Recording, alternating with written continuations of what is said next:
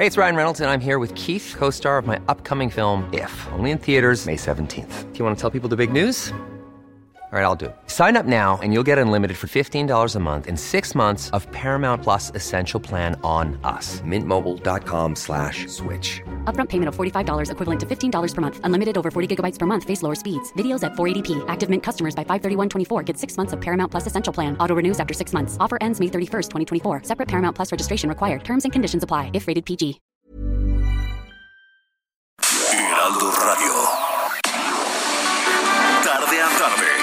Necesitas saber de forma ligera, con un tono accesible. Solórzano, el referente informativo.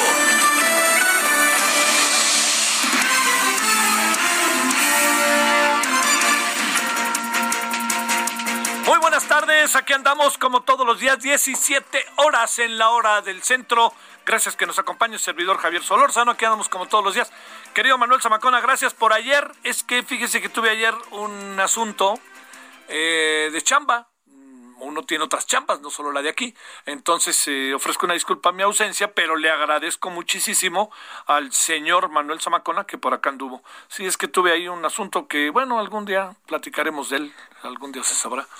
Pero este, por eso le, reitero gracias a, a, Manuel Zamacona. Bueno, oiga, eh, a ver, diversos temas. Para ir con algunos y echarnos para adelante rápido.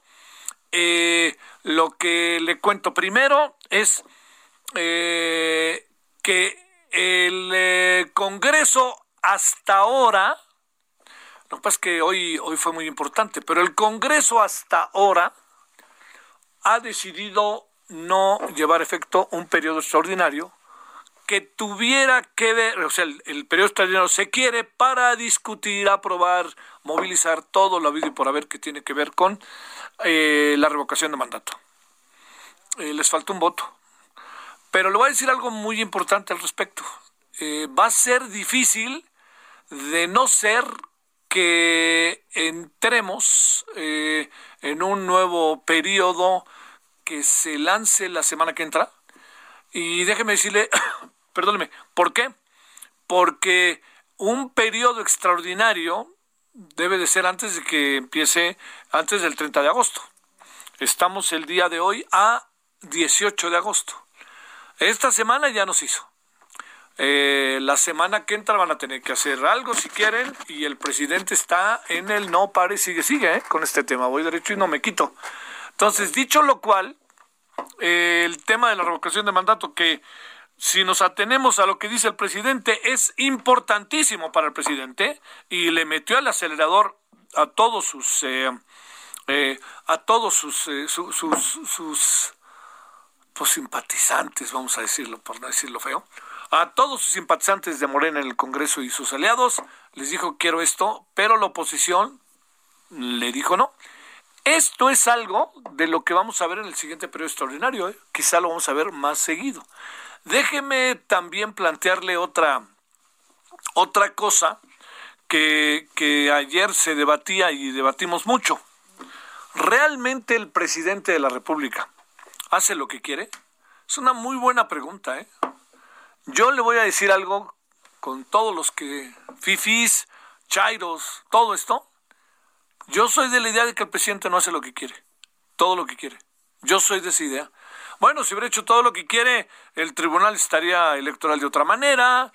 Claro que con las ONG se ha dado gusto y que es un contento, pero también el, al INE ya lo hubiera más que removido. No está tan fácil, ¿eh? Y hay muchas cosas que no le han salido. Hay muchas otras, muchas otras, muchas, muchas que le han salido. Pero tanto como plantearse el presidente hace lo que quiere, no. Temas ahí como para discutir, yo creo que no hemos tenido la justa dimensión del debate que debemos tener sobre el ejército y todas las nuevas atribuciones que le dan y le dan y le dan y le dan. Este, eh, esa es una de las partes, ¿no? Al ejército le dan y le dan atribuciones. Bueno, eh, esto que yo que yo le planteo es eh, parte de lo que creo que son los temas que andan por ahí y hay muchos otros que no que no debemos perder de vista. Uno de ellos, que es importantísimo, pues es el tema del regreso a clase. Eh, al rato vamos a hablar del tema, ¿eh? y estamos en él, como usted lo sabe. Pero eh, le cuento algo respecto al regreso a clase que me parece relevante que, que también consideremos. Hay, hay varios niveles del regreso a clase. Uno de los niveles es el de decidir clases eh, a distancia o clases a nivel presencial. Ese es uno. Otro de los eh, niveles que, eh, que, debemos de considerar es los que regresan a clase a distancia, ¿cómo le vamos a hacer? Que ya digo, se ha trabajado, hay una experiencia, y los que regresan a clases presenciales, ¿cómo le vamos a hacer? ¿Cómo van a estar colocados en el salón de clase? El maestro, como maestra, cómo se va a mover, todas estas cosas. Pero también hay otra variable que por favor le pido que la considere, pero la considere. ¿Cómo vamos a poder tener un diagnóstico preciso y claro sobre el nivel escolar? ¿Cómo le vamos a hacer para esto del nivel escolar? Yo le diría, eh, ¿cómo vamos a hacer para saber qué tanto aprendieron, qué tanto están, por ejemplo, en segundo y tienen los conocimientos de primero y primaria, ya están en segundo. ¿Qué tanto cuando entren a la clase? Tenemos ahí 20 estudiantes, si usted quiere, 15, 20.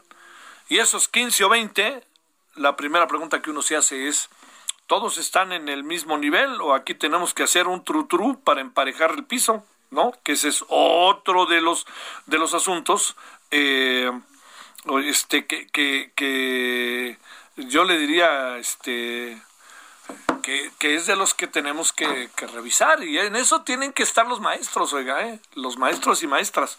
La SEP, yo no alcanzo a ver a, a, la SEP muy metida en estos temas, sí alcanzo a ver a muchos especialistas que están discutiendo y debatiendo, pero vuelvo a decirlo, mucha atención para no perder de vista que el tema que tiene que ver directamente con el nivel educativo es algo que tenemos que revisar porque es una es, es, es, un momento eh, también virtuoso el que vivimos, porque por un lado regresamos a clase, ¿no? ¡Pum! Ahí están el 30 de agosto. Por otro lado, la gran pregunta es, al regresar a clase, ¿cuál es el nivel educativo y qué tenemos que discutir y debatir sobre el proceso educativo? No podemos seguir con el mismo proceso educativo. Le han echado ganas, ¿eh? A mí me parece que sería medio, sinceramente se lo digo, absurdo pasar por alto lo que se hizo con la reforma educativa de la pasada administración, por más que se enoje ya sabe quién, como también sería absurdo negar los debates que hubo sobre esta reforma educativa que se dio un poco en campaña en, ya como presidente electo y se dio ya como presidente eh, Andrés Manuel López Obrador. Ahí hay una, hay una cantidad de sugerencias, conocimiento, muchas, muchas cosas que son sumamente importantes, son relevantes, son para atender. De ahí se hay mucha tela de donde cortar ahí.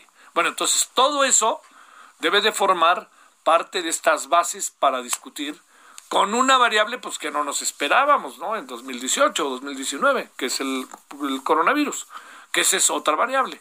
Entonces, le digo, es un momento virtuoso. Con todo lo que ha pasado, tenemos un regreso en que tenemos que discutir muchas cosas de nuevo, cómo hacerle, este, en términos de hasta la ubicación de las bancas en un salón, todo eso. Y por otro lado, la posibilidad de hoy como nunca entender que todo este tiempo en que los estudiantes estuvieron en sus casas, aprendieron nuevas tecnologías y esas nuevas tecnologías cómo las podemos utilizar para echar a andar también un proceso formativo diferente. Dos por dos son cuatro, cuatro por dos, ocho, ocho por dos, dieciséis. Todo eso tenemos que pasarlo a segundo plano. Como siempre me decían, dos y dos son cuatro. Sí, lo podemos aprender. La gran pregunta es, ¿cuatro qué? Y no hablo de cuatro T, sino de cuatro qué. ¿De qué? De preguntarnos, ¿qué esos cuatro? Es lo que hay que enseñar a razonar a los estudiantes. Bueno, todo esto se lo cuento porque son temas que están ahí, porque se acerca el regreso a clase inexorablemente, con presencial o sin presencial, pero ahí viene ya. Y vamos a ver cómo le entramos, ¿no? Vamos a ver cómo le entramos, pero hay muchos, eh, entiendo que hay muchos procesos que son muy controvertidos, etcétera, pero yo le diría es una gran oportunidad de cuestionar con enorme este, profundidad lo que está pasando en la educación en el país. Es un gran, gran momento. Ojalá lo sepamos eh, por todos motivos aprovechar. Es, le diría, eh, yo, yo le diría, este, está todo trompicado, está todo difícil, está, ¿qué hacemos con los estudiantes? Los maestros preguntándose cosas, el sindicalismo también cuestionado, por más que anden hablando en primera persona, un sindicato dice que sí, otro dice que no, el presidente dice yo voto en la como sea, es un momento, es un momento que difícilmente se va a repetir. Entonces es un momento que está en nosotros, que es un momento de oportunidad en el regreso a clase. Yo le insisto, eh, a ver, Baez, Solórzano y González, ¿saben lo mismo, aunque los tres estén en, en cuarto de primaria, o no? ¿Aprendieron lo mismo en la educación a distancia? ¿Tenemos elementos para saberlo? Ese es uno. Segundo, Baez, González y Solórzano pasaron a quinto año. ¿Pueden pasar a quinto año? Cuando lleguen a quinto año, ¿tenemos que enseñarles algo nuevo? ¿No tenemos que enseñarles algo nuevo? Ese es el asunto. Ahí, pensemos por ahí va, y ese es el gran reto que tiene eh, la educación en este momento en el país. Bueno, vámonos, si le parece a usted, agradeciéndole profundamente que nos acompañe, vámonos, si le parece, a una, bueno, a nuestra identificación. Estamos en el 98.5 de FM. Gracias que nos acompaña. Yo espero que haya pasado hasta ahora un muy buen miércoles. Estamos a la mitad de la semana.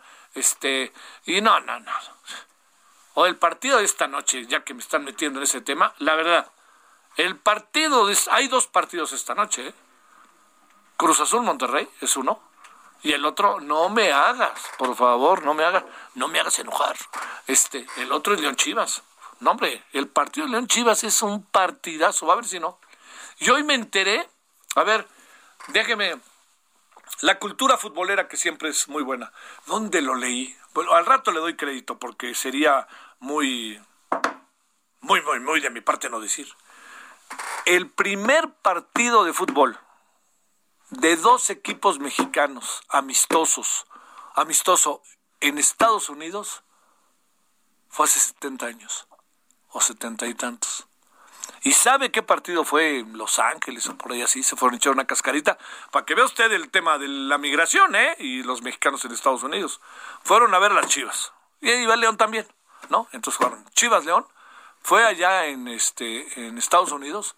Fue hace 70 años, por ahí así. Y no sé cuánto quedaron. Este, pero lo que le llama la atención es, fíjese, un partido. ¿Y ahora cuántos partidos hay amistosos en Estados Unidos? Ahora sí que como dirán los españoles hace muchos, muchos años, ¿cuántos en? Pues todas. Bueno, pues aquí, ¿cuántos partidos habrá? cada semana hay uno. Los Pumas fueron a jugar un torneo que ni entiendo, ¿no? Ahí contra el Everton perdieron y luego ganaron. Y ayer noche perdieron. ¿Qué está pasando, Dios santo, señor rector? Porque a preguntarle a la directiva de Pumas es preguntarle a la nada. Este, bueno, pero lo que sí le digo es que esto que le planteo es cómo estarán las cosas históricamente que el fútbol mexicano de hace 70 años iba a Estados Unidos a jugar partidos amistosos para que los vieran quién, pues los migrantes. Así de fácil. No, hombre, si son una bonanza, que para qué quiere. Bueno, eso lo cuento porque son los dos partidos importantes. Y, creo que juega el equipo que hoy dirige el Tuca Ferretti contra unos cuates que creo que son dependientes o trabajan con Emilio Escárraga o algo así. ¿no? Bueno, vamos con lo del día. Solórzano, el referente informativo.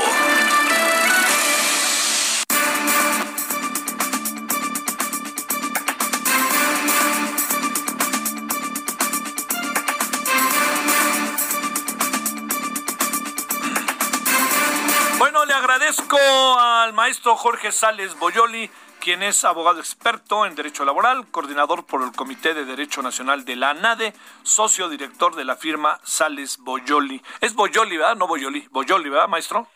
Es Boyoli, son, son mis dos apellidos, correcto. Oye, doctor, bueno, antes, maestro, antes que nada, gracias que nos acompañas. A ver, déjame plantearte, ¿por qué no nos colocas, si no te importa, el ABC de lo que está pasando allá con esta votación?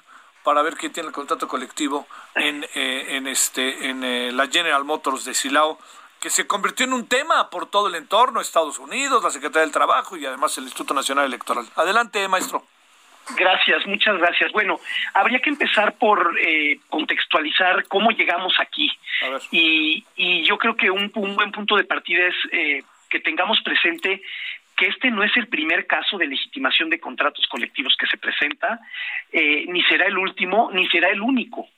Eh, para dimensionar un poco, en México hay depositados ante la Junta de Conciliación y Arbitraje medio millón de contratos colectivos. Y eh, con la reforma laboral del de, 2019 se ordenó que todos esos contratos colectivos deben ser ratificados por sus agremiados. A este proceso de ratificar esos contratos colectivos ya existentes se le denominó legitimación de contrato colectivo. Entonces, la Ley Federal del Trabajo nueva ordenó que todos esos contratos sean legitimados. ¿Cómo tienen que ser legitimados? Bueno, pues por el respaldo de los trabajadores mediante el voto libre, directo y secreto. De ese universo de 500 mil contratos se puso una fecha límite para legitimarlos en la Ley Federal del Trabajo y la fecha límite es el 1 de mayo del 2023. Si para el 1 de mayo del 2023 esos 500 mil contratos que se tienen detectados no están legitimados por el voto de los trabajadores, esos contratos van a morir de muerte natural.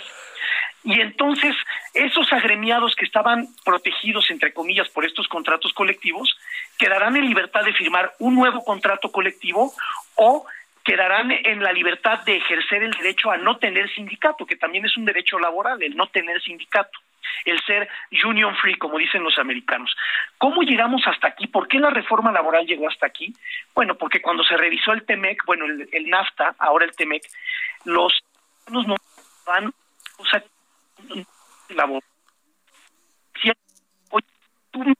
a ver, a ver, espérame tantito, maestro, si no te importa, como que se empezó a oír muy cortado, no sé qué fue lo que pasó. Este, nos quedamos en que no es la primera vez, nos quedamos que son varios eh, asuntos que todavía están pendientes, que hay una fecha perentoria para, para que esto esté por delante, pero si ya, ¿no? Como si en cualquier momento ya, uh, uh, uh, así como muy cortado, entonces pues, es evidente que no, este, eh, que no se podía ver, estaremos otra vez. A ver, maestro, eh, no nos perdimos de mucho, Jorge, eh, eh, pero sí te diría, nos, nos estabas contando de los muchos que hay pendientes, que tiene que ver con las nuevas reglas que estamos planteando en el TEMEC, y ahí en ese momento fue cuando se empezó a medio cortar. Bueno, pues muy fácil. En el TEMEC lo que nos dijeron fue, tú te has vuelto competitivo México haciéndome dumping laboral. ¿Y cómo me has hecho dumping laboral? Con un sindicalismo a modo y con salarios bajos y entonces empezaron a pedir nuestros socios comerciales un piso más parejo y por eso terminamos con esta idea de legitimar los contratos colectivos, porque se presume, y, yo creo que no es una presunción eh, equivocada, que la mayoría de esos 500 mil contratos, Javier, son contratos blancos o contratos de protección, contratos donde los sindicatos se apalabraban, permíteme la expresión, con algunos empleadores, eh, y entonces no representaban a nadie, simplemente eran una especie de protección contra otras extorsiones sindicales en este mundo este sindical que es un poco casquiano, digamos, ¿no? Entonces, para romper con esta vieja eh, práctica, se crea esta figura de la legitimación de los contratos colectivos para darle vida a todos esos contratos, muchos de los cuales no tienen vida activa. Otros sí la tendrán, pero son los menos. Y te comparto un dato revelador. De esos 500 mil contratos, solamente se han legitimado 800. Es menos del 0.2% del universo de esos contratos. Eh, ¿Quiénes están aventando a legitimar contratos colectivos? Pues los sindicatos que tienen la seguridad que sus trabajadores se los van a avalar, que los van a respaldar. Con General Motors pasó algo peculiar. Hace varias semanas eh, se, se enrolaron en este proceso de legitimación que está regulado en la Ley Federal del Trabajo, que está previsto, eh, se regula hasta el tamaño de la papeleta en la que deben votar los trabajadores. A ese nivel llegamos. Eh, sin embargo, la, votación esta de la que estamos hablando no salió bien, se programó para hacerse en tres días y para el segundo día eh, se advirtieron algunos actos eh, de, inducción del voto y la Secretaría del Trabajo paró esa legitimación. Hoy, hoy estamos viendo que se reanuda ese proceso porque el anterior se anuló y se reanuda este proceso y sacando aprendizaje de esa primera legitimación que no salió bien, pues se le pusieron una serie de blindajes como invitar al INE, como invitar eh, a observadores internacionales. La empresa en estos procesos no es más que un espectador y un facilitador del proceso. Claro. Eh, y los trabajadores lo que van a hacer es votar por el sí sí quiero el sindicato que tengo o no quiero el sindicato que tengo. Vale la pena aquí pensar en el, en, el entregable final. Y, y yo hago mucho esta reflexión, Javier. ¿Esto se va a traducir en un beneficio a los trabajadores? Claro, pues, buena pregunta. Porque ese es el final de la historia. Si no todo lo demás, pues es este es política, es hablar del nuevo corporativismo sindical, es hablar de los nuevos liderazgos sindicales. Yo creo que en el corto tiempo esto no se va a traducir en un beneficio inmediato para los trabajadores. En el mediano plazo sí. ¿Quién gana también? Bueno, además de los trabajadores en el mediano plazo, gana, eh, digamos que la planta productiva del país y todos los trabajadores y patrones, porque se empiezan a terminar con esto las prácticas de extorsión. Muchas veces los emplazamientos a huelga, y todos conocemos historias de terror, no eran más que formas de extorsión sindical, ¿verdad? Era una especie de patente de corso tener un sindicato. Ese es el contexto. Oye, eh, ¿Qué, qué, a ver, este, sí son dos tendencias totalmente distintas en términos políticos, ¿no? Por una parte está, eh, todo indica grupos que pertenecen a la 4T o si quieres a Napoleón Gómez Urruti, los otros son estos clásicos tradicionales ETM. ¿Hay diferencia, alcanzas a apreciar, Jorge, entre estas dos organizaciones sindicales o lo único que vamos a tener es, vamos, algo tiene que cambiar para que todo siga igual? Híjole, es, esa es la gran, la gran pregunta. Eh, creo que las nuevas tendencias sindicales que se están reconfigurando, que dicho sea de paso, eran priistas antes, ¿eh? eh hay que recordar de dónde venía cada uno de ellos. Eh, Napoleón Gómez Urrutia, hijo del sempiterno líder sindical minero, ¿no? Priista también. y entonces creo que ellos por lo menos tienen la posibilidad de dar una esperanza y de subirse a este nuevo vehículo laboral que está cambiando y sacudiendo todas las estructuras jurídico-laborales en el país. Sin embargo, eh, pues sí hay muchas dudas y muchas suspicacias detrás de esto. El, sindicato que está actualmente en General Motors es de la CTM, liderado por Tereso Medina, este, un priista de hueso colorado que ha sido legislador y que ha ocupado distintas posiciones. Eh, y bueno, tenemos las, las nuevas versiones del corporativismo eh, que son senadores de la República, como Napoleón Gómez Urrutia, ¿no? que hasta hace algunos años era un perseguido y un este un, un, delincuente para efectos jurídicos con orden de aprehensión y refugiado en Canadá, ¿no? Entonces, eh, aquí lo importante es que los trabajadores al final ganen. Yo creo que el mecanismo jurídico que está previsto en la ley es positivo, no hay que regatearle nada a ese mecanismo, porque sí va a ayudar a que cualquier acto sindical no se haga a espaldas de los trabajadores. Cualquier acto sindical va a pasar por el voto libre, directo y secreto. Creo que hay que tenerle paciencia a este modelo porque no va a dar frutos inmediatos, ni mesiánicos, ni mágicos, pero por lo menos hoy los sindicatos mm, van a estar debilitados en cuanto a cúpulas de poder para poder actuar a espaldas de los trabajadores. Bueno, oye, a ver, déjame planteártelo. Por lo que nos planteas, entiendo que hay matices, ¿eh, Jorge? Sí, pero, muchos. Pero pareciera que podría dar lo mismo un sindicato que el otro. ¿Y, qué, presumes, qué presumes que dirán los trabajadores? ¿Tienes una idea o es difícil saber? Eh, yo creo que es difícil saberlo, pero, pero creo que esto no es más que estamos viendo, eh, para utilizar ejemplos futbolísticos con lo que arrancabas tu programa hoy, estamos viendo apenas las alineaciones, ¿no? Ni siquiera el primer tiempo del partido. Este, yo te diría, eh, creo que falta mucho por, por ver, porque si los trabajadores votan por un sí, el contrato colectivo que hoy está vigente en General Motors seguirá vigente. Y entonces el reto del líder sindical será, ¿qué vamos a hacer de aquí en adelante? Hoy ya tienen, déjame decirlo así, eh, lo voy a decir correctamente, ya tienen agremiados que tienen voz y voto en sentido literal de la palabra, ¿no? Entonces hay, que conservar a la plataforma y hay que conservar a, a los electores. Si votan por el no, eso no quiere decir en automático que entra un nuevo sindicato, Javier. Quiere decir que está que se divorciaron de su líder sindical y ahora son solteritos y sin compromisos, perdóname la analogía, y habrá y estarán libres para ver quién se les acerca y los convence. Cuidado con los falsos mesías que les digan que podrán tener 100 días de aguinaldo, que les podrán triplicar el sueldo, eh, y ahí entra mucho también el factor político y la creación de falsas expectativas en el mundo en el mundo sindical. Y también pueden los trabajadores de General Motors decir, pues no queremos tener sindicato ¿no? No vemos en el sindicato un vehículo para legitimar nuestros reclamos. Y ahí hay un gran tema, porque las nuevas generaciones no piensan en eso. Hay una hemorragia sindical muy interesante tanto en México como en Estados Unidos. Suena muy interesante, oye, Jorge.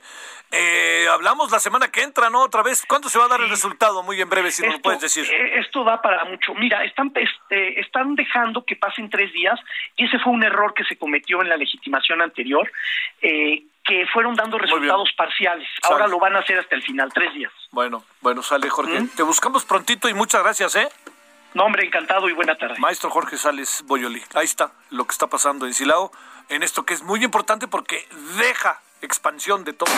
El referente informativo regresa luego de una pausa. Heraldo Radio, la HCL se comparte, se ve y ahora también se escucha.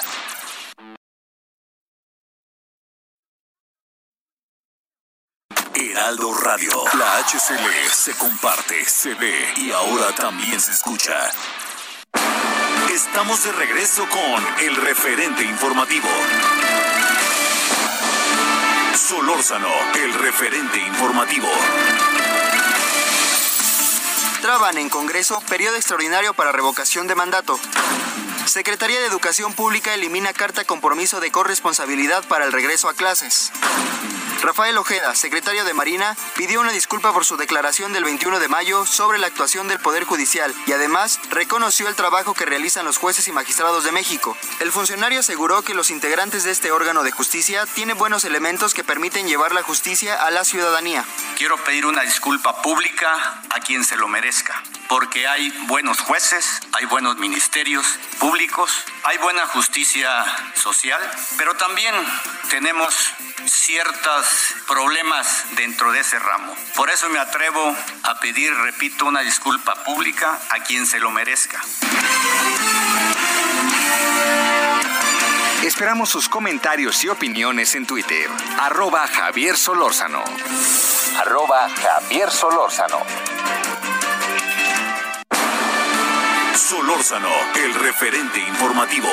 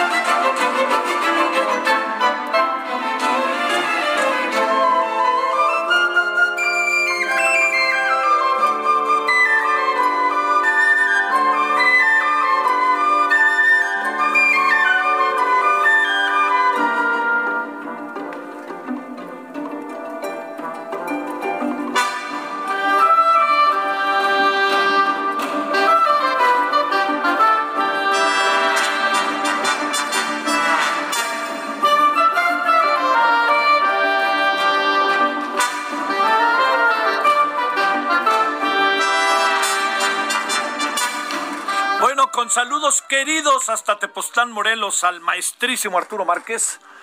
Eh, y este es eh, su bellísimo danzón número 2.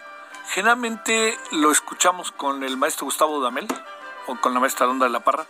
Hoy estamos con Eduardo García y la Orquesta Ensamble de la Ciudad de México para que oigamos otras versiones de lo mismo. Ayer venía escuchando a Javier, eh, a Javier Tello que venía, no, Javier, ay, perdón, se me perdió a mi tocayo. Bueno, en el IMER, en la noche a las 8 de la noche, tiene un programa para escucharse que se llama La Otra Versión. Entonces coloca diferentes versiones de conciertos. Y entonces a uno le explica, Javier, de una manera precisa y amorosa, este, cuál es la diferencia entre uno y otro y otro, porque uno va más rápido, otro más lento, en fin, es una maravilla. Algún día debería de poner el danzón número 2 a ver cuál es la diferencia. Es el danzón de Arturo Márquez. ¿Por qué el siempre reconocido y querido maestro Arturo Márquez? Porque va a estrenar una obra, pero que se presume va a ser igual de importante que estos danzones, por, por ejemplo este danzón número 2, que se llama Fandango. Y lo va a estrenar en Los Ángeles con la Orquesta Filarmónica de Los Ángeles, dirigida ni más ni menos por su cuate, Gustavo Dudamel. Eso va a estar para ver si ojalá lo pasen por televisión o lo pasen por no, por este streaming o algo parecido, que yo me lo echaría, porque una vez platicamos el maestro, tuve la oportunidad de platicar con el maestro Arturo Marx y me contaba sobre este fandango, porque conjunta géneros del fandango y de muchas cosas del Caribe y del el Golfo mexicano, veracruzano. No, hombre, está para escucharse. Bueno, yo creo que ya estos fines, este fin de semana o el otro, pero digno de escucharse. Todo esto fue precioso porque me sirvió para escuchar algo que me gusta mucho, espero que usted también, que es el danzón número 2, que yo creo que el danzón número 2 junto con el himno nacional, junto con el guapango moncayo, y esto pues, son así piezas identificadas de nosotros los mexicanos. Mire, un día platicando largamente con el maestro Arturo Márquez, perdón, me ando de presumido, ¿eh? perdón, bueno, me contó cómo cuando estamos en el canal 11, ¡ah! bueno, este me contó cómo eh, hizo el danzón número 2. Es el danzón número 2, escúchelo, lo, escúchelo un día completo, dura como 10 minutos, una cosa. Es un, un poquito más, es un proceso de México en la mirada musical y el conocimiento del maestro eh, Arturo Márquez. Incluye el zapatismo, ¿eh? Es una mirada, son momentos, pum, pum, y él ahí lo va identificando. Bueno, saludos hasta Tepoztlán donde vive y todo eso sirvió para agasajarnos un rato. O agasajarme, no es mi cumpleaños, pero agasajarme pues.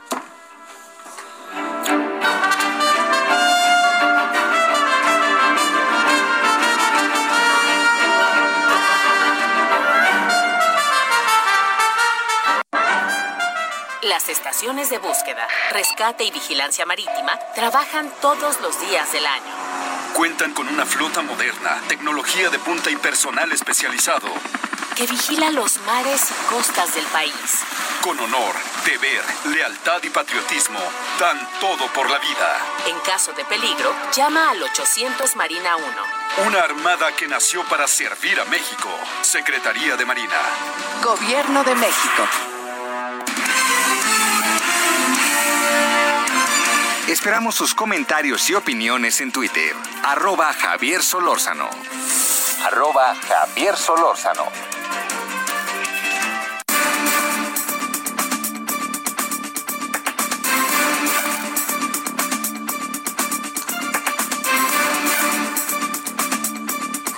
Bueno, le agradezco en verdad, como siempre, esta oportunidad de conversar con Javier Tello, médico cirujano, analista en políticas de salud. ¿Cómo estás, Javier? ¿Cómo te ha ido? Muy bien, Javier, encantado de saludarte. Eh, te pregunto, ¿todo bien? ¿No ha habido, ya sabes, estas cosas terribles de que nos da cercanos coronavirus o algo así? ¿Todo cuidado, todo caminando? Pues bueno, no, no, no tan, no tan contentos en ese sentido, ¿no? Personalmente yo ya he perdido, como creo que todos hemos perdido buenos amigos durante esta pandemia. Eh, un familiar mío fue de los primeros en morir. Y últimamente he tenido yo ya amigos vacunados que afortunadamente estaban vacunados y han estado con síntomas más leves, ¿no?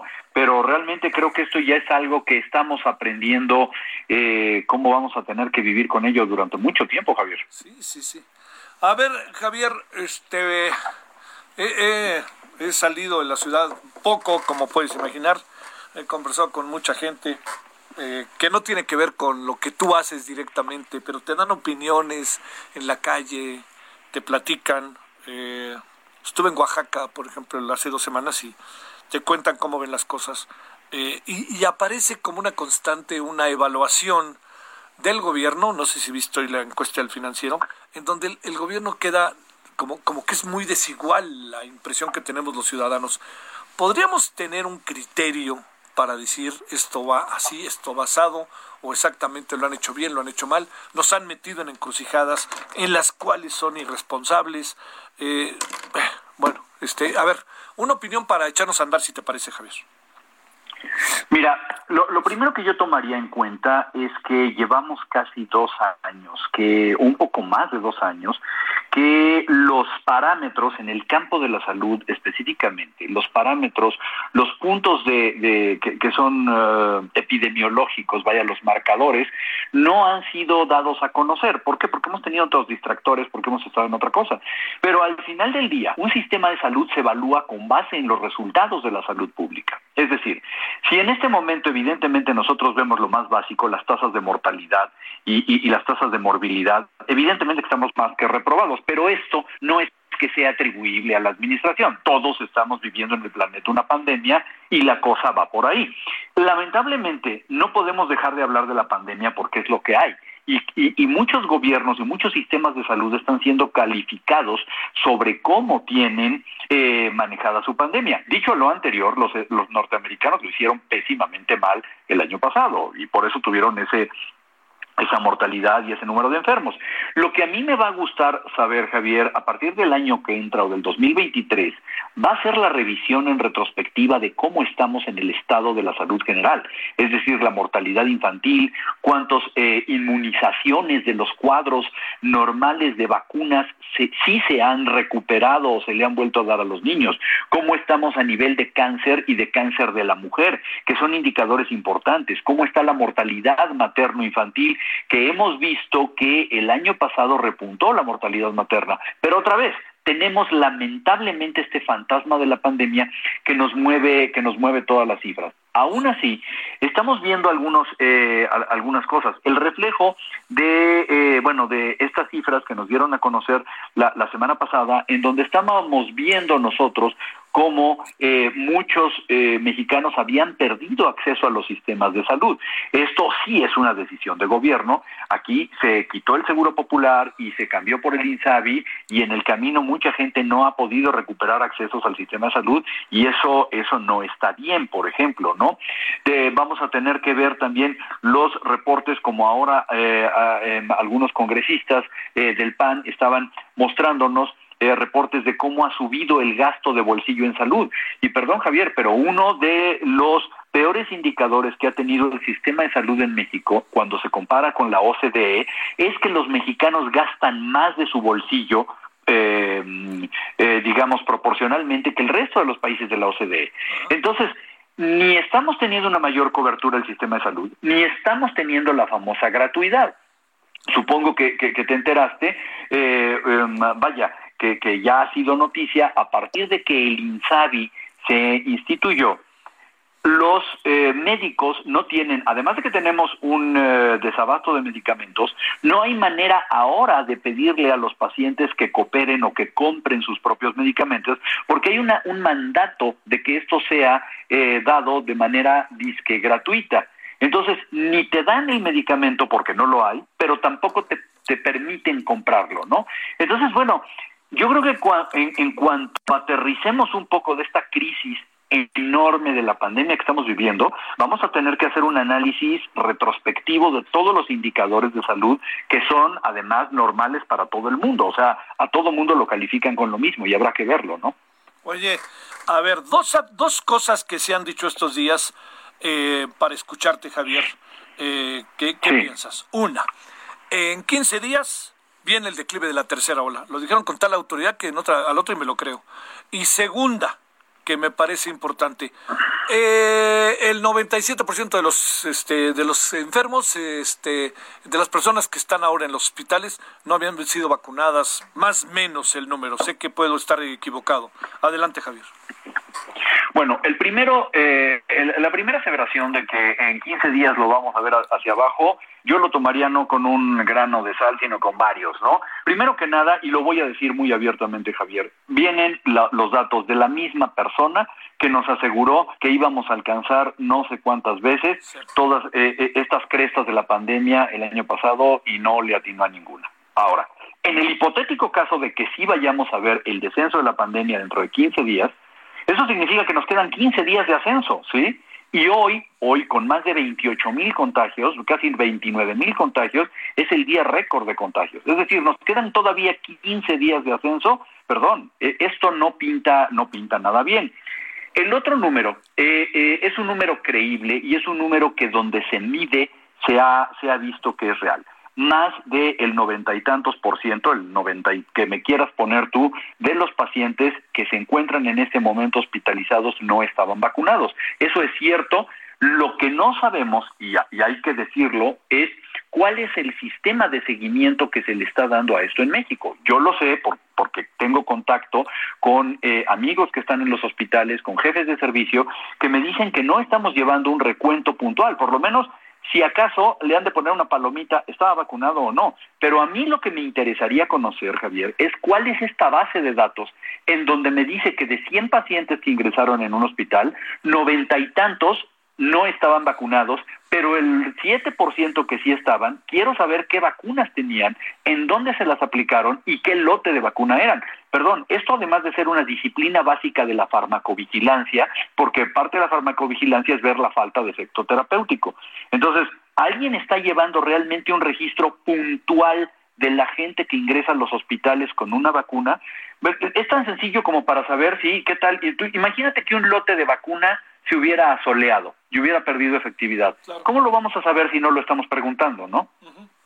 Ay, a ver, Javier, por último, con los elementos que se han puesto a la mano, con lo que se ha dicho, eh, con el cuestionario que ya lo quitaron, pero ya, ya sabes, ¿no? Todas estas bolas. Este, de risa, ¿no? Y luego, oye, la verdad, te voy a decir algo, no sé si lo compartas, pero la forma en que al principio echaron a andar muchas cosas en el proceso, cuando inició la pandemia por parte de la CEP, la verdad, sin echarle porras a los que estaban, pero estaban como más organizaditos, ¿no? Me da la impresión. No, no, no quiero decir que estuviera bien, pero estaban más organizados, ¿no? A ver, mi pregunta es esta, eh, Javier. Eh, eh, ¿Bajo qué condiciones el sí o no del regreso del regreso a clase? Bueno, tú no lo dijiste, pero yo sí lo voy a decir. A mí me da la impresión, sí, de que Esteban Moctezuma tenía mejor puesta la mirada. Él es el único miembro del gabinete que ya se me olvidó qué cara tiene porque siempre traía un cubrebocas puesto, para empezar, ¿no? Y creo que tomó en serio el tamaño y la noción de lo que era la pandemia. Hoy, como el mandato es otro, es de llueve, truene o pues realmente tenemos un, un verdadero desorden. Yo, mi posición ha sido muy clara. Yo estoy de acuerdo que los muchachos y los niños tienen que regresar a clases en algún momento. Sí, eso, eso es lo que debe de ser. La gente tiene que estar en las escuelas si, si está estudiando en una escuela. El problema, Javier, es que el día de hoy nos enfrentamos a que apenas la semana pasada se enteraron que había que quitarle el candado a unas escuelas e ir a limpiar tinacos y a ver que no se estuvieran cayendo a pedazos. La maestra Delfina se acaba de enterar que tiene más de diez mil escuelas que no tienen piso eh, de cemento. Hay escuelas sin excusados, escuelas que no tienen agua ahora sí el señor presidente nos va a dar agua para las escuelas. ¿De qué estamos hablando? Perdóname, ¿qué hicieron durante 17 meses en que pudieron haber hecho adaptaciones, mejoras arquitectónicas, limpieza? ¿Por qué los padres de familia tienen que ir a limpiar escuelas? ¿Que no hay un presupuesto en la Secretaría de Educación Pública para limpiarlos? Y lo más serio es que todas estas medidas realmente cuando tú las ves en un panfleto donde te dan eh, algunas recomendaciones absurdas, ¿por qué los niños de escasísimos recursos tienen que ir con cubrebocas? ¿Por qué la Secretaría de Educación Pública no tiene cubrebocas de la mejor calidad y la mejor norma técnica para regalarle a los niños. No se supone que en todo el mundo las escuelas son el refugio que tienen los niños cuando tienen carencias. ¿Por qué no les están dando ahí los cubrebocas? ¿Por qué no tenemos eh, eh, eh, comprados detectores de CO2 para saber cuándo haya que ventilar los salones de clases? ¿Por qué no se hicieron adaptaciones para ventilación? ¿no? Creo que no se está tomando en serio este regreso a clases. Híjole, oye, pero ahí viene. Digo, hay que regresar, no hay duda, Javier. El problema es cómo, sí, ¿no?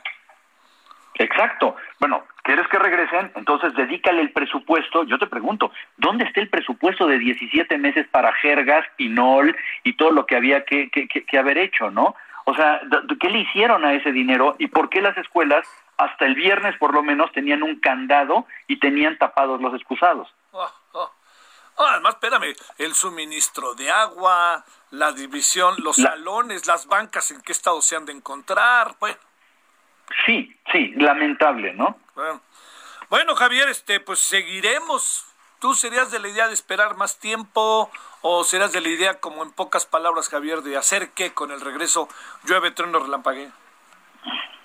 Yo lo que hubiera hecho hubiera sido, bueno, número uno, cambiar el calendario escolar. Estamos muy metidos en atavismos y yo recuerdo que en el hemisferio sur los calendarios escolares comienzan como comienza el año. O sea, eso no hubiera pasado nada, salvo que hubiéramos puesto a trabajar algunos burócratas y eso les hubiera dado mucha roña, para empezar. Ah. Dos, hubiera yo alocado un presupuesto específicamente para tener las escuelas más seguras de toda Latinoamérica, por lo menos. Y eso me hubiera tomado un tiempo, pero hubiera yo eh, tenido programas de entrenamiento para los profesores, hubiera tenido planes muy bien elaborados para tener eh, programas de sanidad en las escuelas y las escuelas se hubieran convertido entonces en centros reales de prevención y de detección de COVID, cosa que no hay en este momento, ¿no? Sí. Bueno, oye, este, yo soy de otra generación, Javier. Yo estudié toda la primaria, entrando en final de enero, principio de febrero y saliendo en noviembre. Ah, mira, mira. Eso sí, ya no te tocó, o bueno, supongo en algún momento te tocó cuando la cambiaron a, a, los otoños, ¿no? Claro, cuando entré a, este, creo que a la universidad, fíjate, en 70. Ah, no, pues. No, no, espérame, estamos hablando de mucha No, no, no, no calculemos cosas entonces. te mando un saludo y gracias, Javier. Un abrazo, que estés muy bien, Javier, qué gusto. Médico cirujano, analista en políticas de salud. qué interesante diagnóstico. Bueno, vamos con el más con el regreso a clase. Le hemos pedido seguramente hasta hasta la parte norte del país donde se encuentra, presumo, a Eduardo Bakov, eh, presidente del Consejo Directivo de Métrica Educativa ex consejero del Instituto Nacional para la Evaluación de la Educación. ¿Cómo estás, Eduardo? ¿Andas todavía por el sur, por el norte? Eh, sí, Javier ando este, todavía en el norte. Espero que no haya sido al Festival de Rosarito, ¿eh? No, hombre, fue un, un desastre, la mera verdad, que hayan autorizado esa cantidad de gente, que de hecho algunas de ellas vinieron a Ensenada y Ensenada estaba lleno de gente desafortunadamente. A ver, eh, déjame plantearte eh, opinión, eh, tenemos cuatro minutitos, tres minutitos, opinión editorial, te diría casi casi Eduardo, si no te importa, sobre el regreso a clase y las consideraciones escolares. A ver, eh, muy brevemente, creo que este es un, un tema básicamente para médicos, ¿verdad? Para la gente de salud que conoce cuáles son las condiciones en que se debe regresar a clases. Hay un, un artículo muy bueno que te recomiendo de un par de médicos que sacaron un artículo en Exos que dice cómo regresar de manera segura a clases y ellos este, establecen cerca de 30 puntos.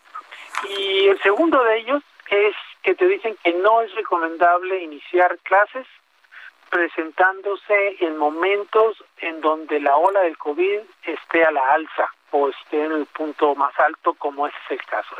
por ahí empiezas, ¿verdad? Eh, la segunda es que ellos hacen un, eh, digamos, un protocolo muy fino de las 30 cosas que ellos recomiendan para que no haya este, contagios en, en clases o en las escuelas.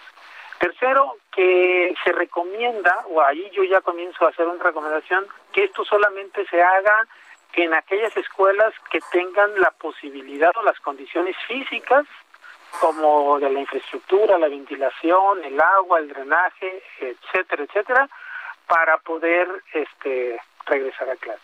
Las que no, no deberían de, abrir. Lo otro es que la eh, esta condición que ha puesto el, el Estado o el gobierno de que se cierre una escuela cuando se encuentre un caso, pues me parece totalmente inoperante, porque van a cerrar todas las escuelas. Entonces tienen que pensarlo de otra manera, como se ha hecho en Europa, por burbujas, eh, que es el grupo de estudiantes, y lo que hacen es cerrar ese grupo de estudiantes, lo mandan a la casa, eh, hacen pruebas y regresan cuando están seguros de que no contaminan. Entonces me parece súper inoperante esta, esta idea. Eh, si tú quisieras un título que va a ser próximo de un artículo mío, se está regresando a clases a la mexicana. A la ahí vamos nos va a ir bien, verán, este, confíen en que la suerte nos va a ayudar, eh, pero sin la preparación adecuada. Tuvieron un año entero para prepararse, para revisar las escuelas, para diagnosticar lo que les hacía falta para convertirlas en verdaderos centros eh, que protegieran a los estudiantes y no lo hicieron. Y ese es un tema. Y el otro gran tema, Javier, es el tema de qué va a pasar con los estudiantes que vayan a clases y los otros que no vayan. Es decir, cómo el profesor va a atender a dos grupos en modalidades distintas simultáneamente. Si no la puede, en una modalidad. Por imagínate dos. Ahora en dos simultáneos. Entonces, hay un problema pedagógico que no se ha aclarado. Bueno, oye, a ver si no te importa hablar la semana que entra, Eduardo, lunes o martes, sobre esto de a la mexicana, pero con otra variable que es el nivel educativo, cómo medirlo, cómo verlo, etcétera. Si te parece, lo hablamos la semana que entra. Muy bien, con, con todo gusto, Javier. Muchas gracias. Pásala muy bien. Igual. Pau, eh, nos vemos en la noche, adiós. Hasta aquí, Solórzano, el referente informativo. Heraldo Radio, la H que sí suena y ahora también se escucha.